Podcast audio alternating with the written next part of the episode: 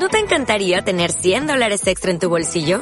Haz que un experto bilingüe de TurboTax declare tus impuestos para el 31 de marzo y obtén 100 dólares de vuelta al instante. Porque no importa cuáles hayan sido tus logros del año pasado, TurboTax hace que cuenten. Obtén 100 dólares de vuelta y tus impuestos con 100% de precisión. Solo con Intuit TurboTax. Debes declarar para el 31 de marzo. Crédito solo aplicable al costo de la presentación federal con TurboTax Full Service. Oferta sujeta a cambios o cancelación en cualquier momento. Ad Libitum Studio presenta Control Room, el primer podcast de México especializado en producción. Control Room. Mitos y realidades al descubierto sobre Grabación, mezcla, masterización, edición y producción de audio. Control Room, producción al descubierto. Sube el volumen de tu computadora y prepárate a escuchar Control Room. Control Room. Control Room. Comentarios, entrevistas, invitados en vivo. Respuesta interactiva en línea. Control Room. Hablemos de cerca sobre producción. Inicia ahora. Control Room. Faidín y comenzamos. Bienvenidos a este su programa número 99 de Control Room. Les habla Rafa Mendoza desde Libitum. Gracias por estar con nosotros como cada miércoles en este su programa número 99 de Control Room de la quinta temporada. Ya listos para cerrar esta serie. El próximo programa es nuestro programa especial número 100 y vamos a tener de invitado a Eduardo Cruz Vázquez. Nos va a hablar sobre economía cultural, el Greco y su trayectoria como periodista sobre economía cultural, un, una amplia experiencia como asesor también que tiene Eduardo. En fin, vamos a estar de plácemes el próximo programa, no se lo vayan a perder. Pero mientras, el día de hoy vamos a tocar el tema del home studio, una visión diferente. Vamos a abordar qué pasa con el home studio en esta nueva era de eh, el negocio de la música. Y también antes de iniciar, quiero recordarles que el próximo día 3, 10 y 17 de diciembre, estos tres días vamos a tener tres módulos Dentro del taller Fundamentos de Management para Músicos Independientes, la nueva propuesta de Adlibitum, incubadora en respuesta a las peticiones y los comentarios de todos ustedes. Eh, este eh, taller de Fundamentos de Management para Músicos Independientes se va a llevar a cabo de forma presencial y en línea. Así que si tú estás en el DF y si radicas eh, fuera de la zona del Distrito Federal, no te preocupes, vamos a tener oportunidad de trabajar contigo directamente eh, a través de, un, de varias sesiones en línea y de la modalidad a distancia. Las inscripciones inician el próximo día 14 y 30 de noviembre. Ya estamos dentro de las inscripciones, ya te puedes inscribir a este curso taller, ya está disponible toda la información para que la solicites a nuestro correo contacto arroba adlibitum.com.mx y también te puedes suscribir a nuestro boletín oficial para que conozcas nuestras promociones de inscripción, todo a través también de la página de www.adlibitum.com.mx. Así que no te lo pierdas, es el próximo 3, 10 y 17 de diciembre nuestro taller Fundamentos de Management para Músicos Independientes. Bien, vamos a entrar en materia entonces el día de hoy a este eh, tema que vamos a abordar, Home Studio, una visión diferente. Ya previamente habíamos eh, platicado de este tema del home studio, eh, de la importancia que tiene como semillero de eh, productores para las nuevas generaciones, pero durante los últimos meses, sobre todo, hemos estado recibiendo preguntas acerca de cómo expandemos y cómo vemos el campo de negocio dentro del home studio. Y pareciera que depende mucho el enfoque desde donde lo veas, como queda claro que no para todos el home studio se, se convirtió en eh, una alternativa y sobre todo se le ha perseguido demasiado desde em, el enfoque de la producción, vamos a llamarla profesional. En lo personal creo que hay una falta de enfoque desde eh, las generaciones anteriores eh, que han culpado al home studio de convertirse en la desgracia y la muerte del negocio del audio en México, de la música muchas veces, y la generación de nuevos eh, patrones musicales. Em, es cierto que eh, generacionalmente está muy resuelto con el home studio muchos problemas de producción, muchos problemas de desarrollo de proyectos, pero también otros que todavía no alcanzan a cubrirse dentro del home studio y es precisamente aquí donde entra eh, la gran eh, discrepancia en la visión y la percepción del home studio. De hecho, yo creo que eh, como visión debe cambiar de entrada el, término de home studio. Em, home studio me parece que es una forma de la industria, sobre todo de las eh, personas que en su momento, o digamos los grupos, eh, los niveles de la producción dentro del negocio de la música, han dado a esta parte del estudio casero, el estudio que empezó eh, durante los años 60s y 70s, de ahí viene el origen del home studio con las primeras grabadoras eh, multitrack de dos, de dos tracks caseras, que bueno, finalmente eran todas de carrete abierto, pero que se fue popularizando con el tiempo, sobre todo en los 80s, es donde tiene su mayor impulso con la entrada de las primeras eh, grabadoras multitrack de cassette de cuatro pistas. Yo en lo personal empecé produciendo en una de estas máquinas, una Yamaha. Y em, obviamente está restringido con respecto al nivel de calidad que se necesita, digamos, para lo que se espera de una producción totalmente profesional. El home studio o el designo de home studio, pues se le llama estudio casero, puesto que no está dentro de un ah, local, vamos a decir, establecido para realizar eh, el trabajo de un home studio, no hay un aislamiento acústico del todo completo, muchas veces está solamente controlado dentro de los niveles em, de estándar. Mm, tampoco existe una construcción acústica de, fondo, eh, una visión de cómo debe estar aterrizada la instalación para evitar eh, ruidos, bus, la calidad de los componentes con los que se trabaja dentro de ella. Normalmente cuenta con una interfase que tiene preamplificadores directamente conectados a el sistema eh, de grabación, que en este caso es el disco duro. Así que eh, por muchas cuestiones técnicas se le ha denominado sobre todo estudio casero. Sin embargo, me atrevo a decir que eh, no es relevante tan a fondo dentro del negocio de la música preservar un nivel profesional para el desarrollo de proyectos. Actualmente, em, al alcance de todos, tenemos una grabadora digital eh, en un celular, inclusive nuestra misma computadora posee un micrófono con el que basta trabajar para realizar cierto tipo de proyectos. No necesariamente se necesita un equipo de alto costo para crear un eh, concepto musical de fondo. Y es ahí donde creo yo que el estudio de proyectos, eh, vamos a decir, amateur, no me gustaría eh, entrar en detalles de por qué debería cambiar la cuestión de amateur, simple y sencillamente creo que em, realiza lo posible con los recursos que tiene Em, muchas veces sí depende de una poca profesionalización con respecto a conocimientos técnicos, pero me queda claro que creativamente es una de las partes más necesarias en estos momentos y que es honestamente creo yo la parte que podría hacer resurgir a una industria. De hecho, es quien ha sobrellevado muchos de los problemas de tipo económico del negocio de la música.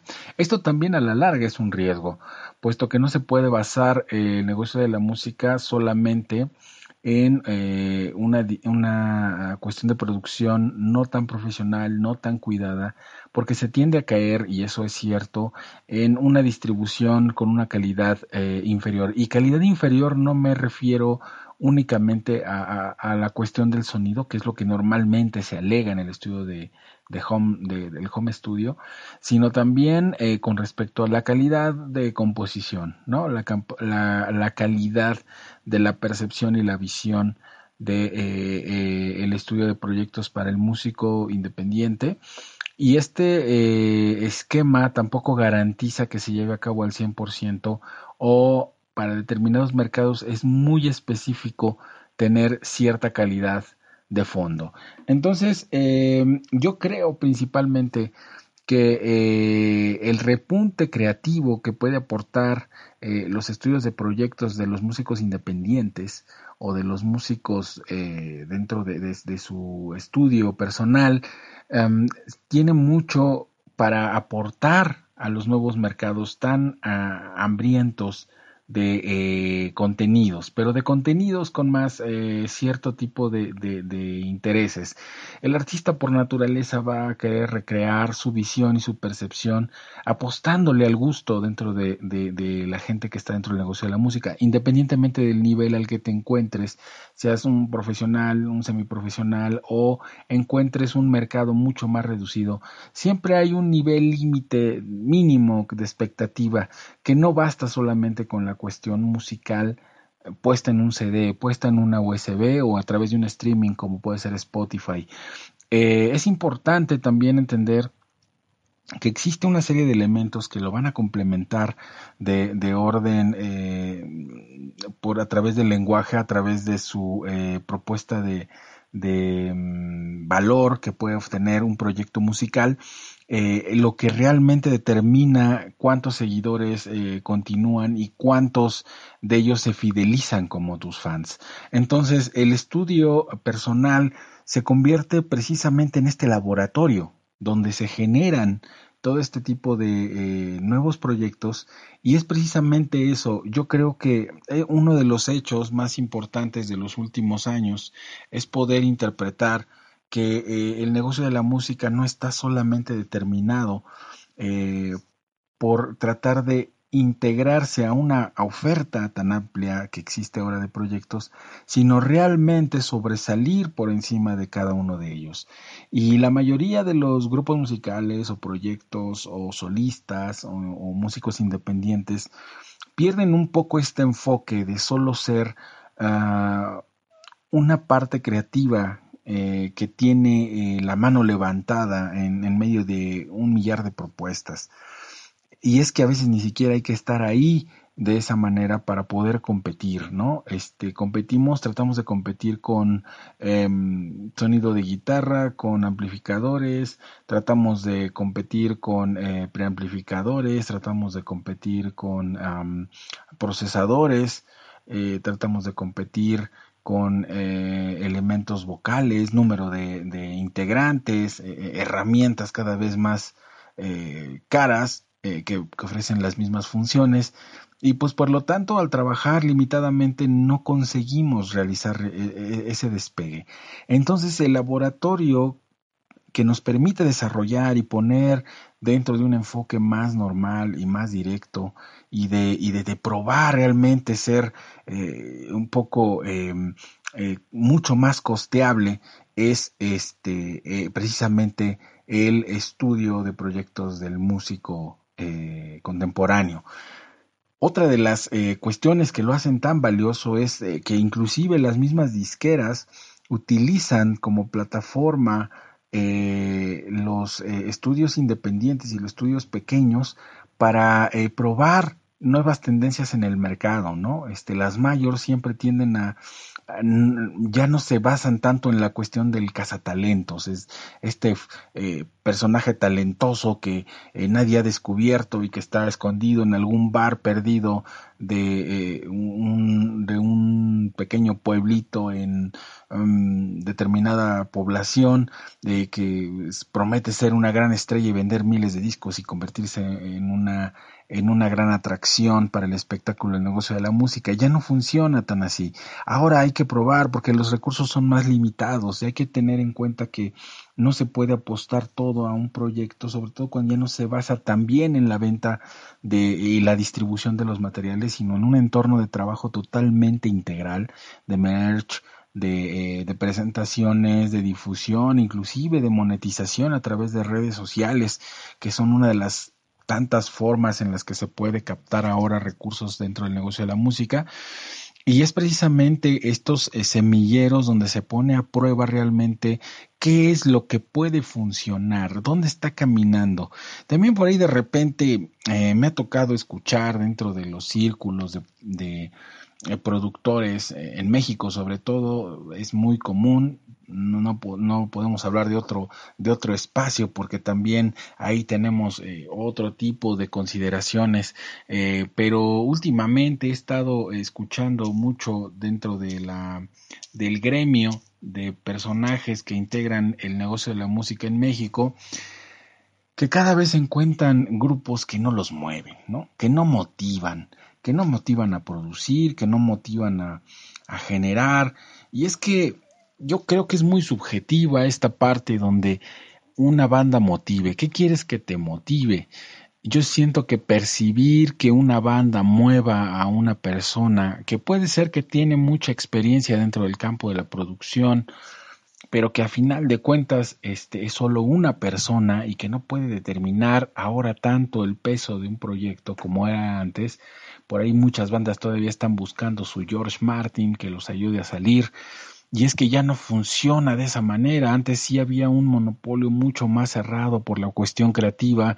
Se tomaban decisiones mm, personas que también se la jugaban y que para poder obtener este grado de productores pues tenían que generar proyectos muy muchas veces muy poco productivos, ¿no? O sea, un Elvis Presley no salía de la nada, había que probar 10 o 15 grupos a ver cuál funcionaba y a veces hasta apostarle a este tipo de grupos. Los mismos Beatles estuvieron a prueba. Eh, George Martin no estaba convencido de poderse o de quererse enrolar dentro del negocio de la música con los Beatles y peleó mucho con Parlophone para, para juntar los dineros para poder realizar su primera grabación él mismo declaró varias veces que no estuvo del todo satisfecho, inclusive pues cambió al baterista y aún así no le convencía, ¿no? El famoso Pete Best que se quedó en el camino. Entonces, em, la cuestión de la producción en ese sentido creo que no, ya ahora ya tampoco trasciende a través del productor.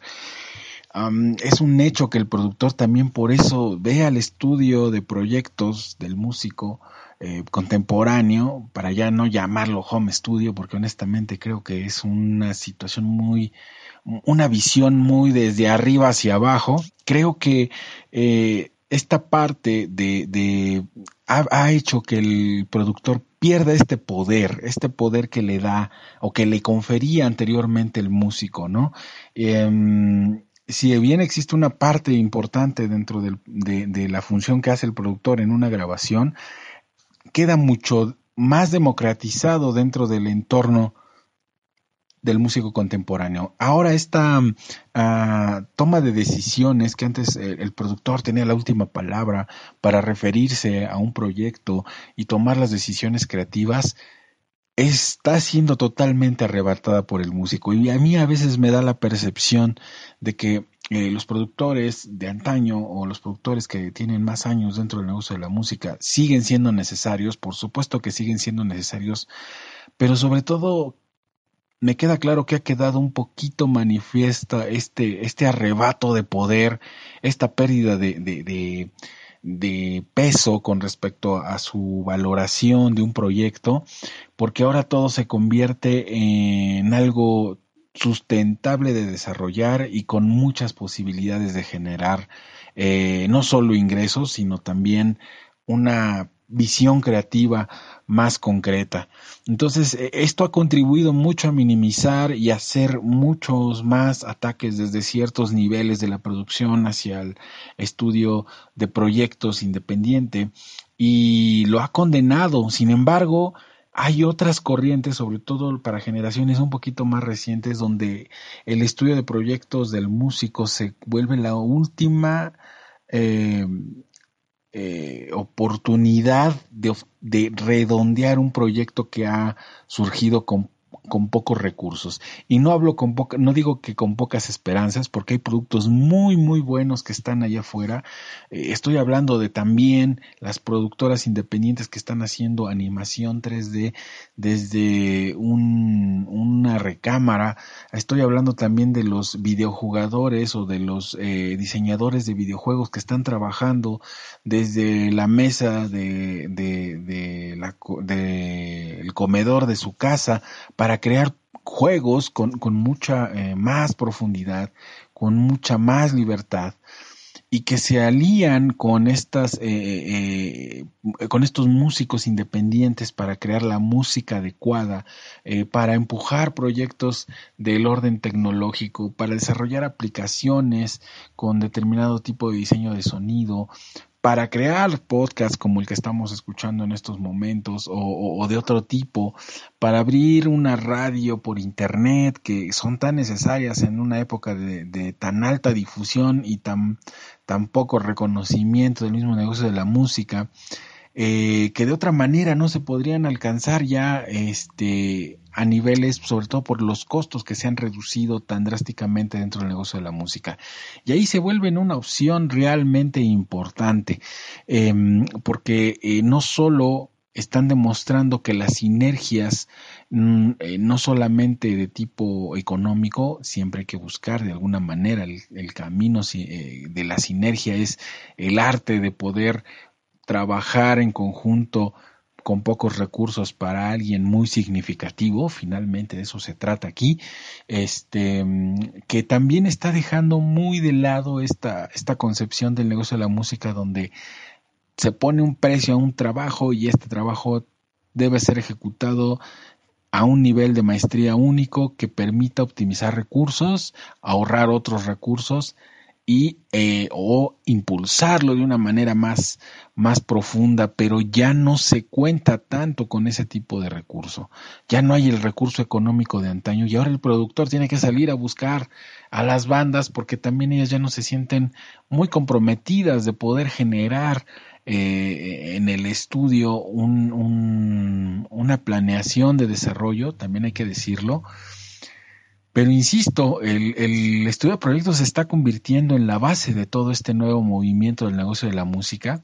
Estamos por escuchar muchas cosas que normalmente también hay que decirlo, tiene que tener eh, o tiene una parte muy enterrada con respecto a la percepción de lo que es eh, consumo musical en nuestro país eh, y prueba de ello es, vamos a decirlo de entrada porque hay que comentarlo, es algo de lo que nos habíamos mantenido al margen, pero creo que encaja muy bien este concepto y sobre todo esta idea eh, en los tiempos que vivimos. Eh, en estos días que se supo que Donald Trump iba a estar ya a la cabeza de Estados Unidos como presidente, la, comunidad musical, pero también la de producción, la comunidad de productores, de, de, de, las altas esferas y de esferas intermedias, en fin, de todos los niveles. Se habló de una em, reconsideración económica para poder impulsar lo hecho en México. Una visión o una idea que no es nada nueva, esto se lleva cocinando desde que yo tengo uso de razón, perdonen, pero desde que yo estoy chavito se ha hablado de impulsar lo hecho en México. Y tiene mucho que ver la cultura del consumo en esta parte, porque por ahí se hablaba inclusive de que si a las altas esferas de, de la grabación y la producción se hablaba de dónde estaban las empresas que estaban produciendo compresores de alta gama en México y dónde estaban, cómo podíamos impulsar la industria a partir de este momento.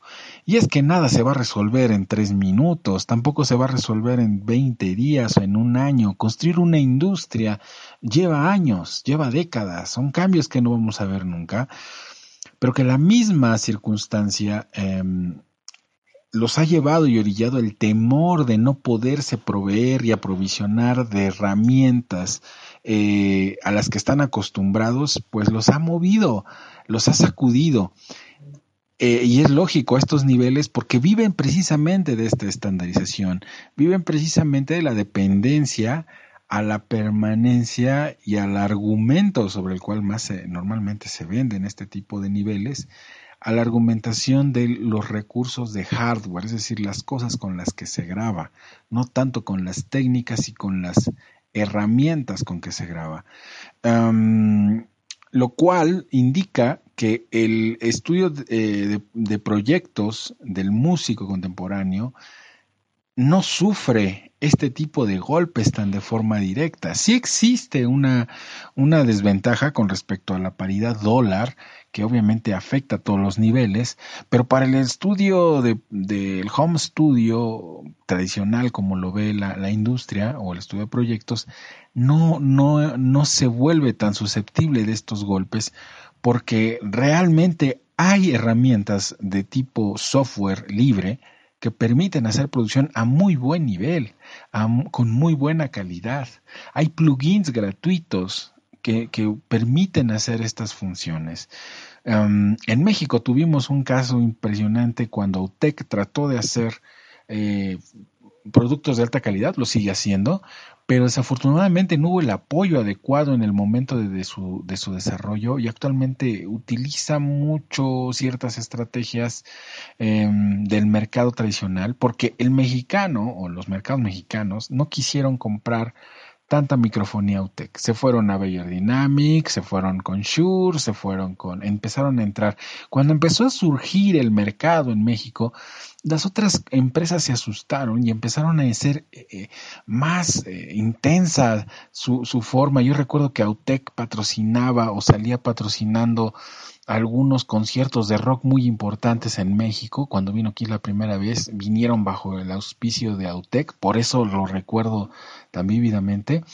Y fue cuando más presión hicieron las empresas norteamericanas, AKG, Shure, Bayer Dynamic, Audix, para empezarse a repartir el mercado mexicano.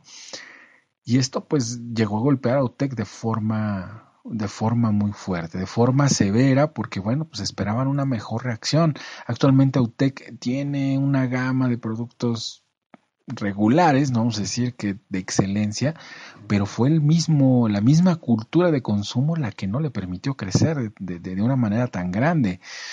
Eh, ha ido creciendo con los años, por fortuna se ha mantenido ahí, pero habría que, investigar y preguntarse cómo ha funcionado. Pues bien, este mismo esquema es el que no lastima y no lacera tanto al, al, al estudio independiente porque bien puede subsistir este tipo de cambios, está mejor adaptado que la industria tradicional, mucho mejor adaptado me atrevo a decir que eh, los esquemas de producción anteriores, que los estudios grandes, que ahorita están hasta cierto punto muy eh, a la expectativa de lo que pueda pasar con el uso de actualizaciones, con el cambio paridad dólar, con la disponibilidad de ciertos equipos.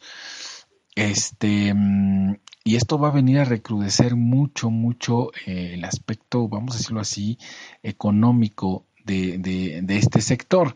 Sin embargo, no significa que esté todo perdido. O sea, Trump no, va no garantiza que el mercado colapse. Se ha hablado inclusive en la industria del videojuego de que no vamos a tener juegos para jugar en nuestro Xbox ni en nuestro PlayStation 4, no lo va a limitar eh, la, la, paridad y el tratado de libre comercio, pero pues finalmente cuando el tratado ha sido aplicado no nos ha apoyado, nunca nos ha beneficiado. Entonces como que no cambia mucho la cosa realmente.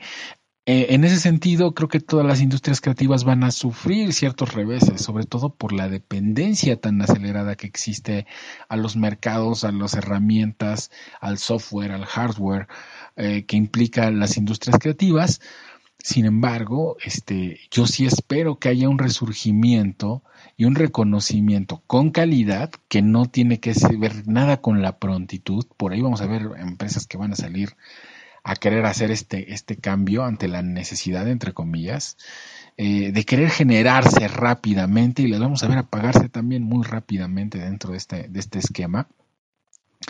Pero creo que aquí es una de las oportunidades más importantes que tiene también el estudio de proyectos para impulsar una industria interna. A final de cuentas, eh, estando Trump o no estando Trump, nosotros somos el mercado número 14 del mundo en consumo de música digital, pero no producimos tanto. Aunque tengamos proyectos que se producen todos los días en México, pasan a través de ciertas líneas económicas que derivan en la salida de mucho dinero del país hacia las mayores y otras representantes. Entonces, insisto, creo que el estudio de proyectos actualmente, como una visión diferente, sí lo tenemos que ver como la base creativa que se necesita desarrollar propuestas mucho más em, interesantes, que existe la capacidad, mucho mejor dirigidas, es decir, ubicando mercados adecuadamente y para eso se necesita un entendimiento del negocio y, un entendimiento del mercado. Y finalmente también eh, va a tener algunos repuntes y va a fallar muchas veces toda industria que nace y que se desarrolla tiene, tiende a fallar. a tener fallas fuertes porque pues está desarrollando, está creciendo. Ninguno de nosotros nació caminando. Todos tuvimos primero que gatear y nos dimos dos, tres cates y después pues dimos unos pasitos y poco a poco hemos ido caminando. El desarrollo de una industria creativa sana en México en todos los sentidos. Industria del videojuego, del video, del cine, del de, de, las eh, actividades creativas en el negocio, en la música, que es una industria creativa, va, a ocurrir lo mismo. Tiene que ser a pasos pequeños. Hay pasos pequeños, hay bases, hay entendimiento, pero hay que echar a perder también. Y es fundamental el desarrollo de los estudios eh, musicales independientes para que esto ocurra, porque son los laboratorios donde se van a gestar estas muestras, estas pruebas, donde se van a, hacer pérdidas y donde sobre todo estamos vamos a gestar a la gente que está desarrollando su mejor propuesta como productor, su mejor propuesta como músico y sus mejores propuestas hacia nuevos mercados. Finalmente requiere de muchos pasos, pero creo fundamental que el home studio hoy más que nunca está en la mejor posición de poder cimentar, al menos en México, no dudo que en el resto del mundo no lo sea, pero hablando del caso mexicano, tiene en sus manos una oportunidad muy valiosa que puede aprovechar y que va a tardar años, pero que vale la pena esperar, vale la pena impulsar. Y ojalá que las generaciones actuales, cuando escuchen este, este programa del día de hoy, estén activamente trabajando y desarrollando, impulsando, sin perder la esperanza y sobre todo entendiendo que es un proceso largo, del cual va a haber mucho, mucha pelea, mucho señalamiento por parte de la industria establecida, por parte de las personas que confieren y que tienen hasta cierto punto los intereses en este momento del negocio de la música, pero que finalmente van a construir esta vía alternativa para generar una industria más sana, más completa, más concreta, mejor dirigida, con sus errores y sus desamores, pero sobre todo mucho más nacional, que es algo que hace falta mucho en este país. Eso es, a modo de conclusión, el tema del día de hoy, Home Studio, una visión diferente. Propongo que cambiemos el nombre de Home Studio a Estudio de Proyecto del Músico Contemporáneo o Estudios de Producción Alternativos, ya no llamarles Home Studios. Yo les eh, voy a pedir que por favor este, me escriban en la caja de comentarios qué nombre les parecería usar para proponer y no dejarlo en Home Studio, ya cambiarle esa visión del Home Studio y empezar a hablar de él de otra manera. Me gustaría mucho escuchar y leer sus, sus eh, comentarios.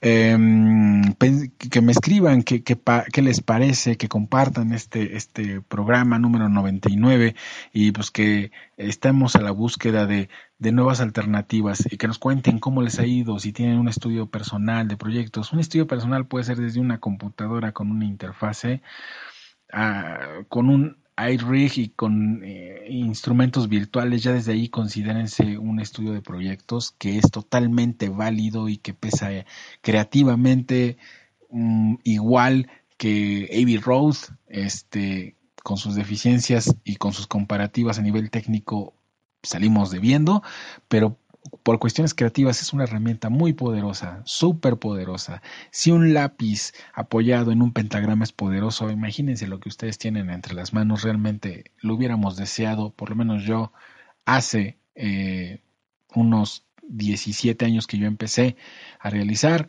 Empezaba el disco duro, empezaba la grabación del disco duro y nos costaba un trabajo hacer lo que ahora se puede hacer tan fácil con una laptop en estos días.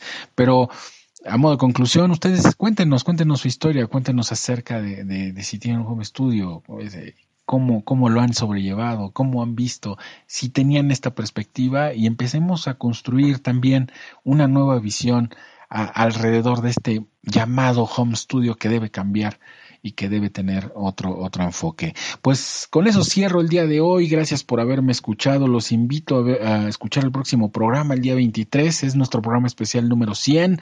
Entrevista a Eduardo Cruz Vázquez. Con ese hacemos cierre de la quinta temporada de Control Room para que venga la sexta a principios de enero. Ya se pueden inscribir, como les comentaba, al curso de, al taller, más que nada, eh, Fundamentos de Management para Músicos Independientes 10. Va a ser los días 3, 10 y 17 de diciembre. Son tres módulos. Está toda la información ya en nuestro sitio web a través de la modalidad presencial y en línea. Las inscripciones son del 14 al 30 de noviembre. Mm, eh, hay cupo limitado porque vamos a trabajar este, con, con todos los proyectos que nos presenten les vamos a hacer opinión, hay un seguimiento, les vamos a hacer una llamada también para checar, en fin, chequen la información, ya está disponible o solicítenla por inbox o a través del correo de contacto arroba mx o a través de nuestro sitio web podrán contactar ya toda la información. Así que ya queda muy poco tiempo para que queden inscritos, no se lo pierdan. Antes del 30 de noviembre me parece que van a tener acceso a partir del día eh, primero de diciembre a dos cursos adicionales dentro de la plataforma de Adlibitum Digital si se inscriben del 14 al 30, así que no se lo pierdan. Hay oportunidades, hay opciones de pago. En fin, de verdad va a ser un placer para mí tenerlos en este taller de fundamentos de management para músicos independientes. Así que con esto cerramos el programa del día de hoy. Les agradezco mucho que hayan estado conmigo, me hayan escuchado. Mm, suscríbanse, síganos en redes sociales, eh, sigan leyendo el blog, eh, síganos en, en, el canal de YouTube, por ahí vamos a tener sorpresas. Y también este, eh, les agradezco que se hayan tomado la oportunidad de descargar este podcast y escucharlo completito. Compártanlo y nos vemos entonces el próximo miércoles con nuestro programa número 100 de Control Room y nuestro cierre de la quinta temporada. Les habló Rafa Mendoza desde el Libitum Incubadora. Hasta la próxima.